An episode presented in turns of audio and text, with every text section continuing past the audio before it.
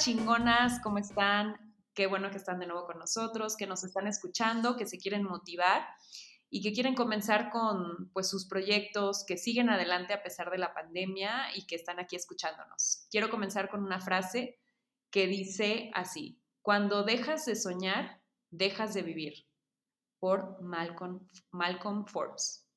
Y el día de hoy tenemos a una invitada muy especial. Ella es Paulina Ramírez es una psicóloga que busca activamente promover el cuidado de la salud mental por medio de sus dos cuentas de Instagram, Talk Baby Talk y Soy Psicóloga, guion bajo. Y en estos momentos se encuentra lanzando y celebrando su primer libro que ya está a la venta en Amazon y se llama ¿Por dónde empiezo?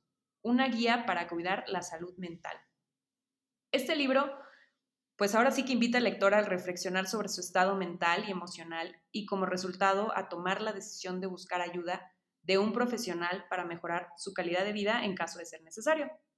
Y pues Paulina, ahora sí que ya no voy a hablar de tu libro, tú nos vas a contar. Entonces vamos a empezar por el principio. ¿Cómo empezaste tu carrera de psicología y qué te llevó a empezar tu cuenta de Instagram de Talk Baby Talk? Gracias, Cris. Gracias por la, la introducción. Estuvo muy linda.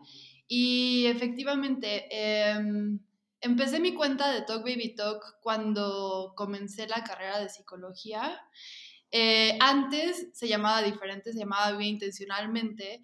Y lo que hacía con Vive Intencionalmente es compartir imágenes eh, o crear contenido para Instagram hablando de psicología y salud mental, pero con un tono un poco más serio. Sin embargo, como que me empecé a dar cuenta que mis seguidores eran en su mayoría millennials y me di cuenta que no estaba llegando a ellos. O sea, como que me quedaba un poco a la mitad, no sé, como con una barrera. Y este, y entonces se me empezó a ocurrir, o sea, yo vi que empezó a tener como mucho boom, mucho pegue eh, los memes, ¿no? Y que los memes llegaban muchísimo más lejos que un contenido eh, aunque sea bueno, pero mucho más serio, pues llegaba más lejos el humor, ¿no? Y sin duda lo que hace el humor en la salud mental, sin faltar, sin faltar al respeto ni mucho menos, pero lo que hace el humor en la salud mental es disminuir o bajar las barreras que tiene una persona ante temas tan delicados como la salud mental y, creo que me permite permearme en la mente de las personas para decir, va, juego, o sea, eh, tengo algún problema emocional, tengo algún trastorno mental, hay más personas como yo, me puedo reír de mí mismo, mí misma, este, sin burlarme ni burlarme de los demás, y puedo encontrar otras personas con las que me pueda identificar por medio de las risas, por medio del humor. ¿no? Entonces, de Vive Intencionalmente, que era un poco más serio, empecé a incluir como de repente memes o cosas chistosas, empecé a ver que pues la gente respondía muchísimo mejor que a los posts normales, y ahí fue cuando hice la transición, justamente ya finalizando la carrera. Eh, en agosto del 2020 convertí Vive Intencionalmente lo convertí a Talk Baby Talk. Y no sé si saben, Talk Baby Talk, lo que yo quería hacer era como un nombre como pegajosito y que hiciera referencia a un trastorno mental. En este caso el TOC es trastorno obsesivo compulsivo. Y pues no sé, a, la par se vuelve como, como una, o sea, un recordatorio, no sé, de ese trastorno, ¿no? Este, y me preguntaste también de la carrera de psicología eh, bueno, no sé si tú sí sabes, Cris, pero Pati, tú no sé si sabes, soy financiera del Tecnológico de Monterrey. Es mi primera carrera, trabajé seis años en finanzas. Este, me gustan mucho las finanzas, la verdad. No es como que me considero ya deje de ser financiera para toda la vida. Sin embargo, me encanta mi profesión actual, la disfruto muchísimo. Me encanta este, trabajar con mis pacientes, me encanta ver cómo van saliendo adelante, cómo van organizando sus pensamientos, sus emociones. Este, y nada, desde que yo estaba en finanzas me gustaba mucho hacer labores sociales o voluntariados. Sin embargo, siempre me encontraba igual, limitada, ¿no? O sea, mi, mi, lo que podía alcanzar en los voluntariados estaba limitado como a entretenimiento o buscar fondeo, etcétera, y no podía realmente como hacer algo con la persona, o sea, ayudarlos desde la raíz. Y yo creo que eso fue algo de lo que me motivó mucho a estudiar psicología. Muy bien, muy interesante. Sí. Bueno, entonces pues ya salimos por ahí de la duda de cómo empezaste tu, tu carrera en psicología y eh, pues la verdad es que sí está muy divertido el, el hecho de que puedas eh, como informar un poquito a la gente y a la vez hacer que no se sientan tan mal por las, o sea, por alguna condición psicológica o algún problema este, de salud mental. Eh, y pues ahorita ya hablamos de tus redes sociales, pero ¿de dónde surge la idea de hacer un libro, de escribir un libro? Bueno, el libro es una proyección 100% mía. Em, esto es algo que digo abiertamente. Cuando tenía 22 años atravesé una crisis de depresión bastante fuerte y la verdad es que, digo, ahorita 10 años después ya se habla muchísimo más de salud mental, ya se habla muchísimo más de voy al psicólogo, voy a terapia, voy al psiquiatra. Este, pero hace 10 años, cuando comenzó mi crisis de depresión, la verdad es que me sentí muy sola. Este, o sea, incluso adentro de mi familia, pues no sé, nadie hablaba de depresión, de ansiedad, de TOC, o sea, de nada, ¿no? Ni mis amigos, ni mis amigas. Y recuerdo como que ese momento, o sea, si la depresión de por sí es muy oscura, eh, muy aislante, muy o sea, sí, muy solitaria. Eh, y encima de todo, tener que buscar información, tener demasiadas fuentes de información, tener blogs, tener, eh, pues sí, o sea, fuentes confiables, fuentes no confiables, fuentes como sin fundamentos. Entonces, en realidad lo que empecé a sentir y como yo lo recuerdo es como, a ver, ya me siento mal porque tengo depresión y encima de todo, tengo que buscar y ponerme a filtrar y poner, ponerme a ver qué sí es, qué no es, etc.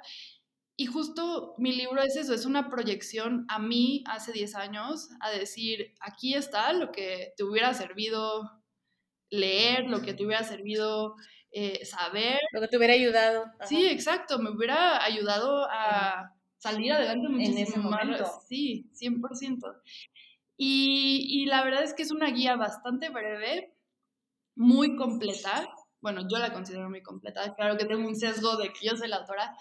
Pero, este, mira, los capítulos son qué es la salud mental, qué es la psicología, cuáles son los trastornos mentales eh, más comunes, cuáles son las diferentes corrientes terapéuticas, qué, eh, no sé, qué estilo es cada corriente, eh, cómo saber si la terapia está funcionando, o sea, como todas esas cosas que te llegas a preguntar durante un, proceso terapéutico y es como desde el antes de ir a terapia, desde el durante y el después, porque incluso en un capítulo hablo sobre una buena higiene mental y y eso es como, pues ya cuando estás en la etapa de mantenimiento.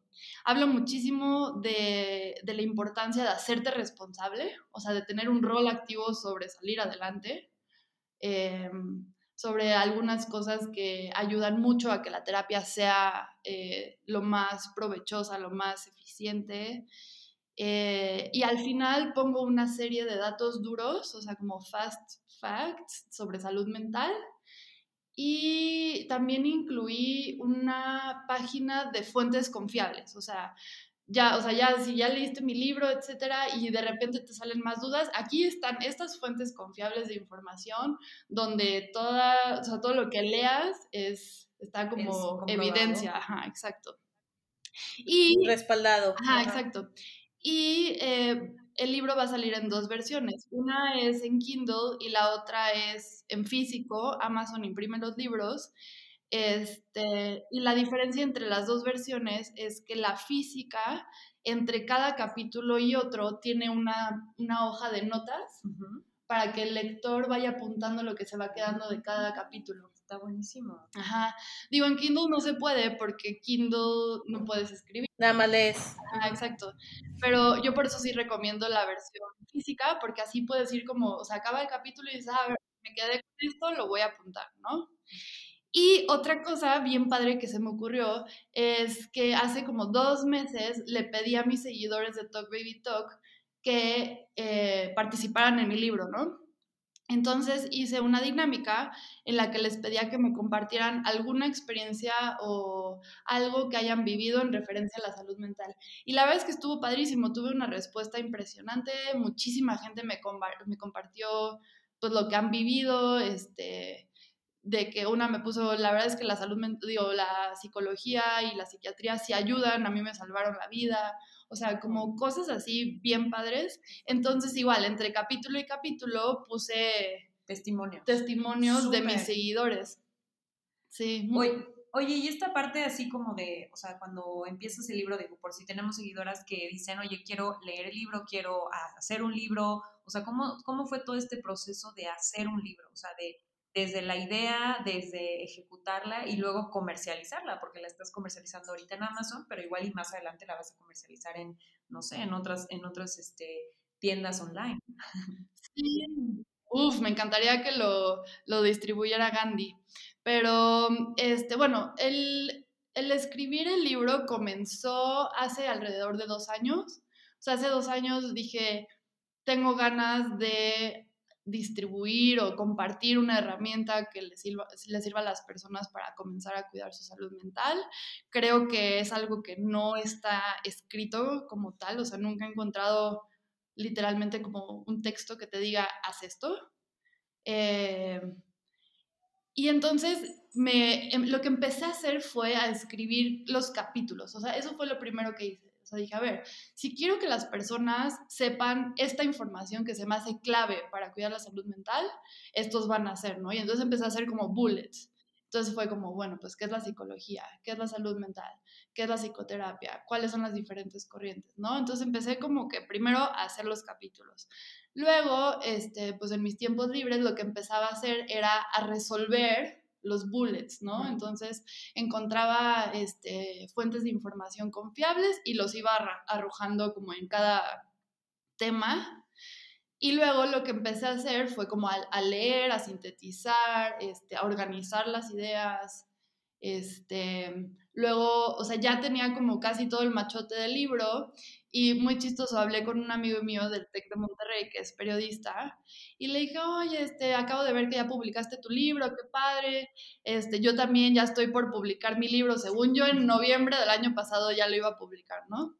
Y me dice, ay, qué padre, ¿quién es tu, tu editor? Y yo, ¿editor? ¿Qué es eso? Ay, yo, no, pues yo lo estoy leyendo y le doy unos capítulos a mi mamá para que los lea y, y listo. y el, sí. Y el otro de que, no, no manches, o sea, si ya llevas dos años en este proyecto, obviamente contrata un editor, o sea, y la verdad es que él fue clave, se llama Rodrigo Ramírez del Ángel, si alguna vez escuché el podcast, gracias Rodrigo, de verdad me, o sea, hubieran sido puros ensayos de escuela si no hubiera tenido un editor, la verdad. Ok. Este, ¿Cómo llegaste al editor? Rodrigo me lo recomendó, o sea, él me dijo, no, pues tengo este editor, es muy bueno, no sé qué. Eh, ya lo conocí y resultó que también estaba como interesado en la salud mental y tal, y entonces la verdad es que fluyó padrísimo, me pasé un buen de horas desvelándome con Miquel, así se llama mi editor, Miquel del Toya, y me pasé un buen de noches desde noviembre hasta la semana pasada desvelándome con él cinco horas, porque además él tiene chamba y yo tengo chamba y pues era como pues a las nueve de la noche los dos tenemos tiempo, sí, hasta la una de la mañana. La verdad es que le agradezco muchísimo a Miquel porque me tuvo un buen de paciencia. Soy como muy atenta a los detalles, entonces era como, leíamos el párrafo y yo, no, a ver, esto puede estar mejor. Y lo volvíamos a leer y así. Pero no sé, o sea, fue un, un proceso muy lindo, muy satisfactorio o sea, ya que, porque ya leímos el, el, libro completo, ¿no? Lo leímos la semana pasada y la verdad es que los dos estábamos bien, bien satisfechos con, pues, con lo que vamos a entregar.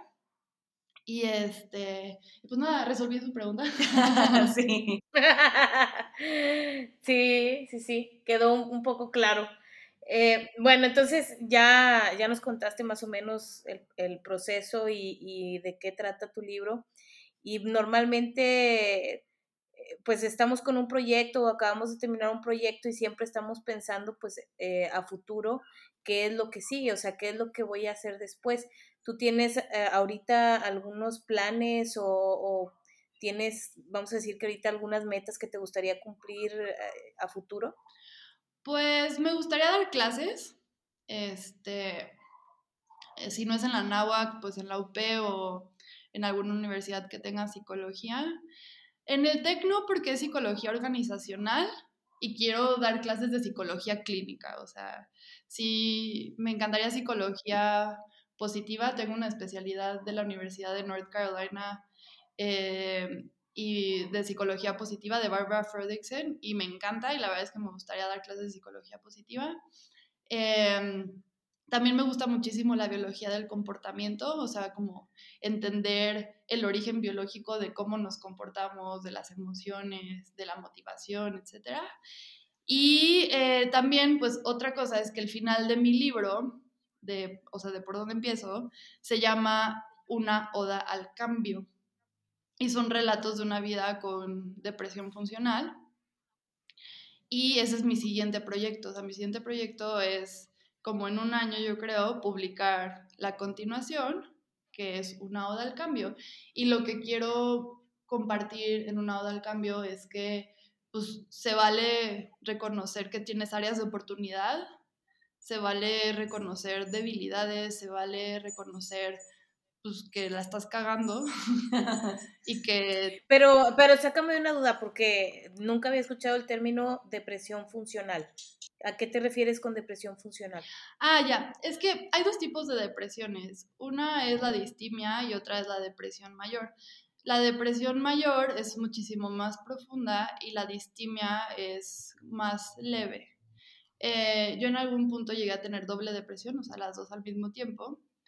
Eh, pero eh, la distimia, que es más leve, como coloquialmente se le dice depresión funcional. O sea, esto es como que tenía todos los síntomas, pero todos los días me levantaba a trabajar, todos los días cumplía con mis responsabilidades, nunca llegué a estar como realmente aislada de la gente, o sea, siempre he sido súper social.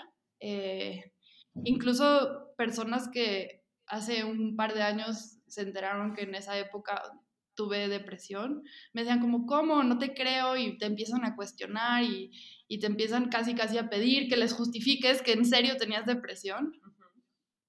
Este, y nada, a eso me refiero con depresión funcional.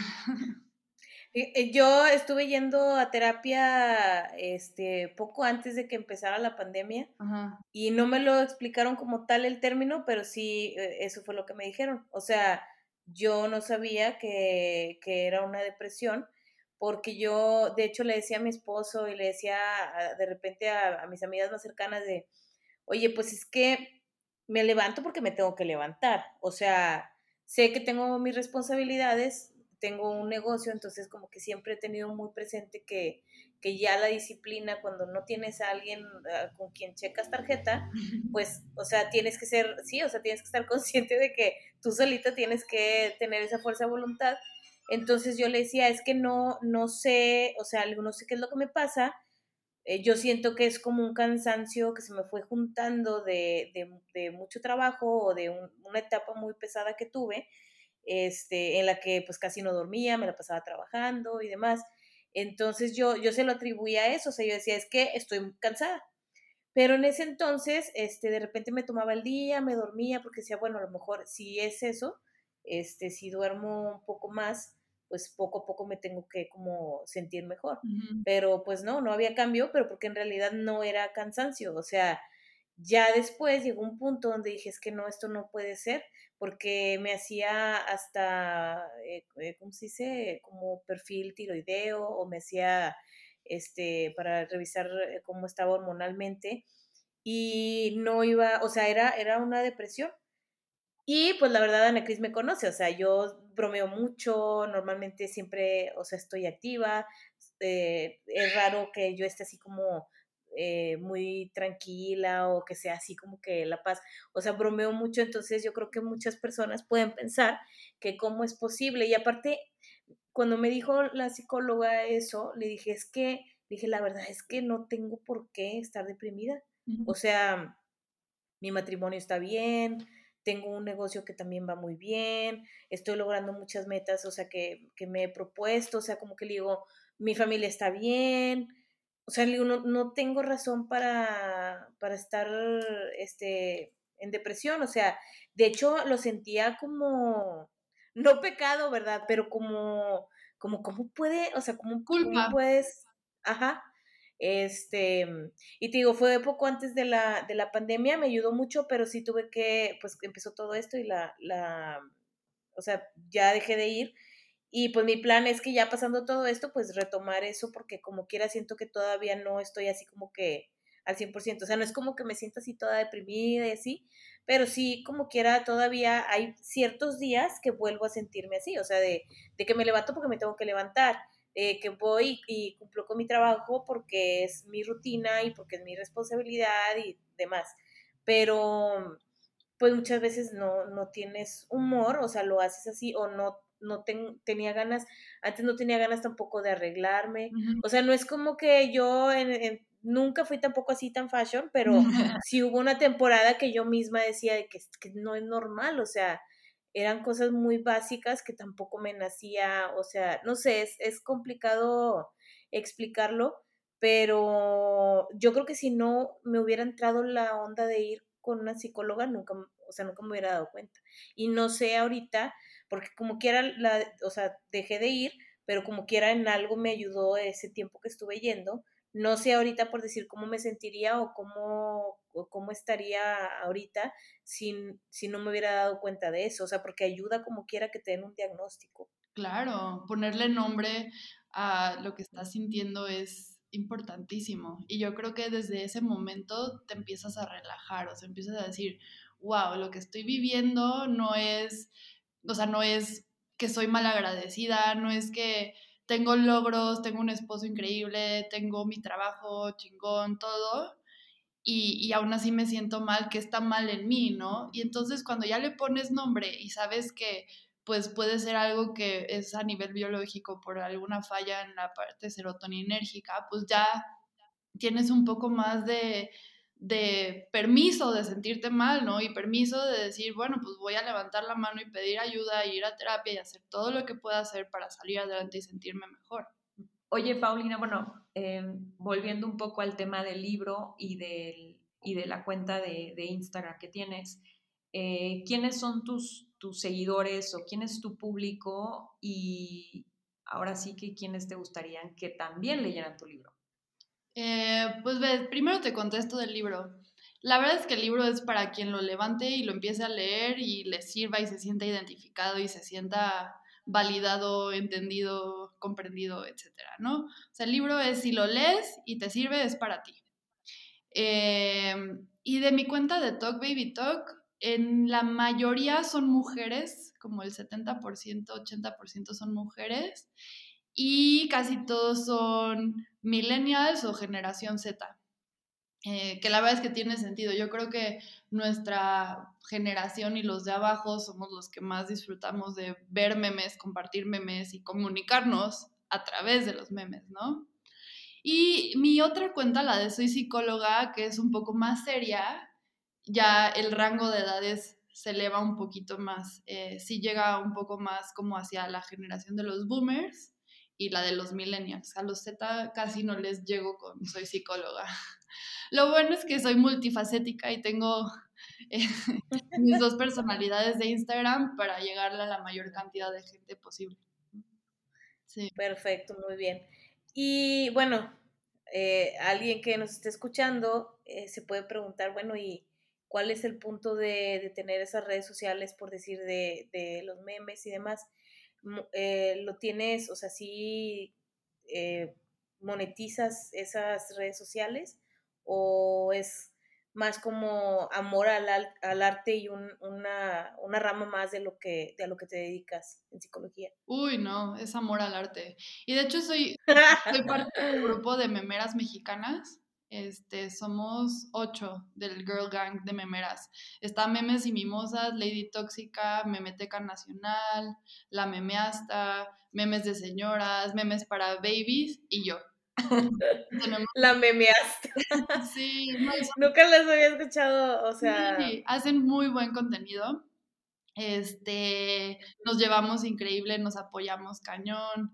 Y, y, cada una tenemos como nuestro propio estilo, este, nuestro propio público. Digo, lo que compartimos la mayoría de nosotras es que nuestro fan base está más enfocado a mujeres, o sea, como identificarnos con mujeres, sin hacer a un lado a los hombres, ¿no? Pero bueno.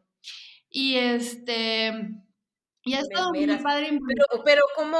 Es que ya me entró la, como la curiosidad, o sea, ¿cómo es un grupo de memeras? O sea, porque si nos apoyamos, yo digo, pues que se me hace que hacer puro rebane, pues son memes, ¿no? Entonces, o sea, ¿qué, qué, qué? O sea, si yo ahorita me meto al, chat de las memeras, o sea, de, de, qué hablan o cómo, o sea, qué, qué es lo que... O sea, ¿cómo es la dinámica, de cuenta, en el, entre ustedes? Pues no sé, nos echamos porras y es de que, ay, acabo de subir un meme, está bien padre, compártanlo y lo comparten y este, nos damos tips y luego, tipo, ahorita que fue lo del 8 de marzo, pues habían varios vatos ahí tirando hate, entonces entre todas nos íbamos a reportar a la persona y, y así como a contestarle y así como, o sea, sí, ese tipo de cosas, la verdad es que hemos tenido entre todas como un, apoyo bien padre, o sea, una, pues una comunidad padre, ¿no? Y justamente hemos hablado de eso, o sea, de que cómo monetizamos lo que hacemos y la verdad es que en su mayoría es amor al arte. No te voy a decir que a veces... Pues no, si lo, si lo piensas, este, digo, no sé cuántos seguidores tengan o, ¿verdad? Pero yo siento que a lo mejor la manera de que no sea por medio de las mismas redes, es que marcas que estén relacionadas a lo que ustedes hacen o mencionan, o sea, ustedes como sutilmente metan ahí algo de, eso, ¿no? O sea, por decir, eh, ya ves que hay un, hay, un cubito, yo soy muy ansiosa, mm, este, hay un, hay un cubito que tiene botoncitos y tiene que elegir así, y como para esa ansiedad. O sea, puedes decir algo así y de que un meme de, o sea, no sé, ¿verdad? Pero siento que por lo general cuando tienes eh, en redes sociales muchos seguidores, yo creo que sí hay maneras de, hacerlo. De hecho, cuando nosotros empezábamos, que somos, este, es una marca de alimentos saludables, este, me acuerdo que empezaba una chava que no sé si lo ubicas, que es Valeria Lozano de Hábitos. No, ni idea. Pues tiene también unos libros y hace programas así como de detox. Fue de las primeras así eh, que empezaron en, Facebook, en redes sociales. Y yo me acuerdo que ella nada más lo subía como informativo. Y entonces un día le digo, oye, ¿cómo ves? Vamos empezando, este, y lo que mencionas, todo lo tengo yo aquí en la tienda, porque era tienda en ese entonces. Este, ¿cómo ves? Si nos ayudas, ¿verdad? A que, a que venga más gente. Y sí, o sea, y desde ahí le vio como que el, futuro de, como quiera, de algo económico, le terminó yendo mucho mejor. O sea, ella este, estaba muy bien, pero con eso se cuenta que fue su boom. Hasta ahorita tienen un como una certificación de coach en hábitos y así, o sea, creció bastante. Y en un principio nada más era por amor al arte, o sea, entonces la audiencia que puedas tener, yo creo que sí aunque no sea directamente con las redes sociales que te paguen como a muchos que son este influencers y demás, yo creo que, que sí, o sea, casi todo lo que tenga mucha audiencia tiene ahí como que un futuro para hacer lo que sea rentable. Claro, digo, no estoy peleada con tener patrocinadores y sí, a, o sea, a veces algunas marcas eh, como Duolingo o Bumble han patrocinado memeros para que compartan algún post y así. Sé que sí. O sea, imagínate Simplex, por decir. Ah, Tal vez no debería decir marcas, pero, o sea, algo así. pueden acercarse a ti o tú podrías acercarte a ellas, como decir, oye, yo tengo este contenido y esta es mi audiencia y realmente yo siento que con tu cuenta sí tienes como una audiencia que te sigue y que quiere más de ti. Porque inclusive mm. hasta yo que te sigo es como, ¿qué va a subir? Ya quiero ver el próximo meme. Ay, gracias, Ana. Sí, pues, o sea, sí, te digo, no estoy cerrada a, sin embargo, pues hasta la fecha no he tenido la oportunidad y, eh, y pues la verdad es que en realidad mi intención genuina con Talk Baby Talk es hacer una red de apoyo, aunque sea virtual, y hacer un espacio para que la gente se sienta menos sola. Creo que sí lo estoy logrando. La verdad es que he recibido un buen de mensajes directos con palabras increíbles de que me has ayudado muchísimo, pensé que estaba más solo, pensé que era el único. Eh, o sea, me han mandado unos mensajes de verdad mágicos, lindísimos, que digo, wow, o sea, con este mensaje ya cumplí mi objetivo. ¿no? Claro. Y, pero, o sea, igual, o sea, si en algún punto se aparece un patrocinador de algo que sea afín a lo que estoy promoviendo, digo, obviamente si me, marca Tecate y quiere...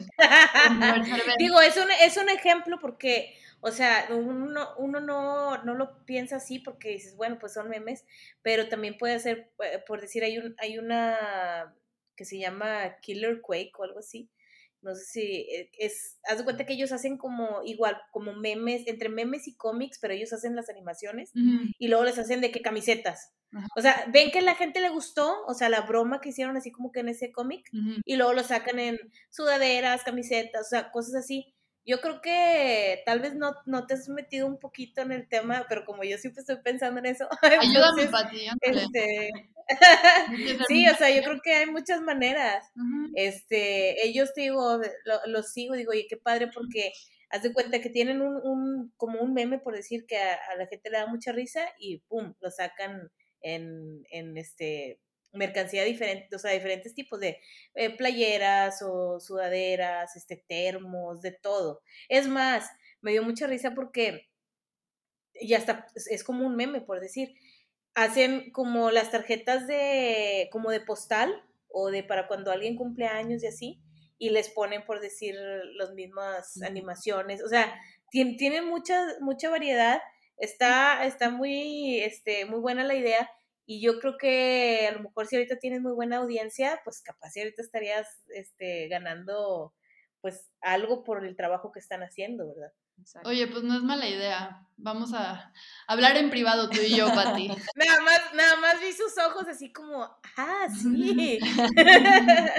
bueno, oye, este, pues ahora sí tienes mucha audiencia, eh, me gustaría que nos compartieras tu frase favorita que te ayuda a empezar. Ok, mi frase favorita yo creo que tiene mucho que ver con mi cambio de carrera, o sea, como con, antes era financiera y sí me gustaba y está bien, pero ahora que soy psicóloga como que siento que estoy persiguiendo mi pasión. Y pues sí, así es mi frase favorita, sigue tus pasiones, te llevarán a los mejores lugares que hay. Pues buenísimo, yo creo que con esa frase es como cualquiera que esté escuchando es de que, oye, ¿qué hago de mi vida? No estoy feliz en mi trabajo, en donde estoy, y pues nada más ahora sí que seguir tu pasión y seguir lo que te gusta y eso te puede ayudar a, mira, ahorita te llevo un libro, ya tienes una cuenta y a mucho más, digo, más adelante poder platicar con Pati y ver a qué, llegas. Que llegamos. Incluso el otro día, hace como dos días hice un meme sobre eso, o sea, sobre si la gente que me seguía estudió su primera carrera y fue como la que quiere o la que le gusta o así. Y muchísima gente me respondió como, no, yo sí me equivoqué, yo también. Y pues la verdad es que, y es algo que hablo muchísimo con mis pacientes, con amigos, con familiares, a los 18 años no estás listo para decidir qué vas a hacer el resto de tu vida. No, no, no, para nada. Yo también cambié de carrera, sí, no, no, no. Definitivamente, de hecho, no tienes como que todavía el, cerebro maduro para pensar así de, realmente esto es lo que me voy a dedicar por los próximos 30, 40. Y es válido cambiar, siempre es válido. Aparte, muchas veces, bueno, en el caso de psicología no se puede, ¿verdad? Pero muchas veces este, terminas haciendo algo que no es tal cual tu, tu carrera y te va muy bien y eres feliz haciéndolo, pues está muy bien, o sea, no, no, no tiene nada que ver, o cambiar de carrera, pues tampoco es el fin del mundo. Yo tengo una amiga que de una carrera de negocios se pasó a medicina. ¡Wow! O sea, el cambio radical y medicina que es larguísima, ya llevaba como, no sé si dos o tres años en, en una de negocios, y luego, pum, se cambió a, a medicina. Entonces, este, pues yo creo que que aparte muchas veces también, si ya estás más grande, por decir, vamos a decir que ya tienes, no sé, 50 años y dices, oye, yo quiero aprender algo nuevo, ¿por qué no? O sea, siempre es bueno como quiera seguir aprendiendo o seguirse actualizando. Yo he sabido muchos casos así de cambios radicales de, o que estudian algo y que luego se dedican a algo que nada que ver, pero están contentos con lo que hacen, pues está súper bien. Yo la verdad es que me la partí para terminar de estudiar y a la mera hora pues nunca tuve un empleo o algo que dijeras, bueno, es que necesitaba pues sí el título. O sea, sí aprendes muchas cosas en la carrera y, y eso me ayudó también a que mi negocio funcionara y todo, pero este, no es precisamente como que te vas a dedicar exactamente a lo que estudiaste. Claro. Me decían, es que vas a empezar el negocio y, y este, y pues entonces, ¿para qué estudiaste? Y yo, pues, o sea, pues porque es necesario como quiera estudiar, o sea, está bien. Además, no todo es el contenido de la carrera, ¿no? Siento que mucho es la gente que conoces, las experiencias. La madurez. Claro, eh, como la presión de, de, entregar un proyecto, de lidiar con los compañeros, de, del profesor mala onda y cómo lo manejas. O sea, es aprendizaje no solamente teórico, sino de experiencia de vida. Y a mí la verdad es que sí me sirvió mucho como quiera, o sea, este, en, la carrera me topé a, muchas personas, por decir, eh, la imagen de nuestra marca fue de una amiga que llevábamos una clase en tronco común y le pedí que me ayudara para hacer un póster y luego ella estaba ya a punto de, empezar con su tesis de, diseño. Entonces ellos dijeron, oye, pues nos da la oportunidad de, hacer nuestra tesis de, de tu marca. Y yo, pues claro, o sea, mi marca está horrible, o sea, toda la, imagen. Y, este, y ahorita hasta la fecha, esa es la imagen que tenemos. Ya estamos trabajando en un cambio de, identidad, pero durante siete, ocho años, pues fue lo que hizo que, que, funcionara y que creciéramos bastante y fue de la misma carrera, o sea, de, de, esa, de esa amiga que, que era de una carrera completamente diferente y así he hecho muchas cosas de, o sea, haciendo mancuerna con amigos o amigas que son de un ramo completamente diferente y, nosotros. Entonces, pues todo, todo lo que aprendes en la carrera y las personas que conoces, tarde o temprano, o sea, tarde o temprano van haciendo otra vez como que esa conexión. Está padre. Ay, qué cool, qué padre historia. Oye, ya llegamos al final de nuestro episodio. Queremos darte las gracias, Paulina. La verdad, es este, muchas gracias. No dejen de seguirla, de seguirla en redes sociales, de leer el libro, hay que leerlo, ya lo vamos a empezar. Y muchas, muchas gracias. Gracias a todos por escucharnos y nos vemos en los próximos episodios. Bye. Gracias.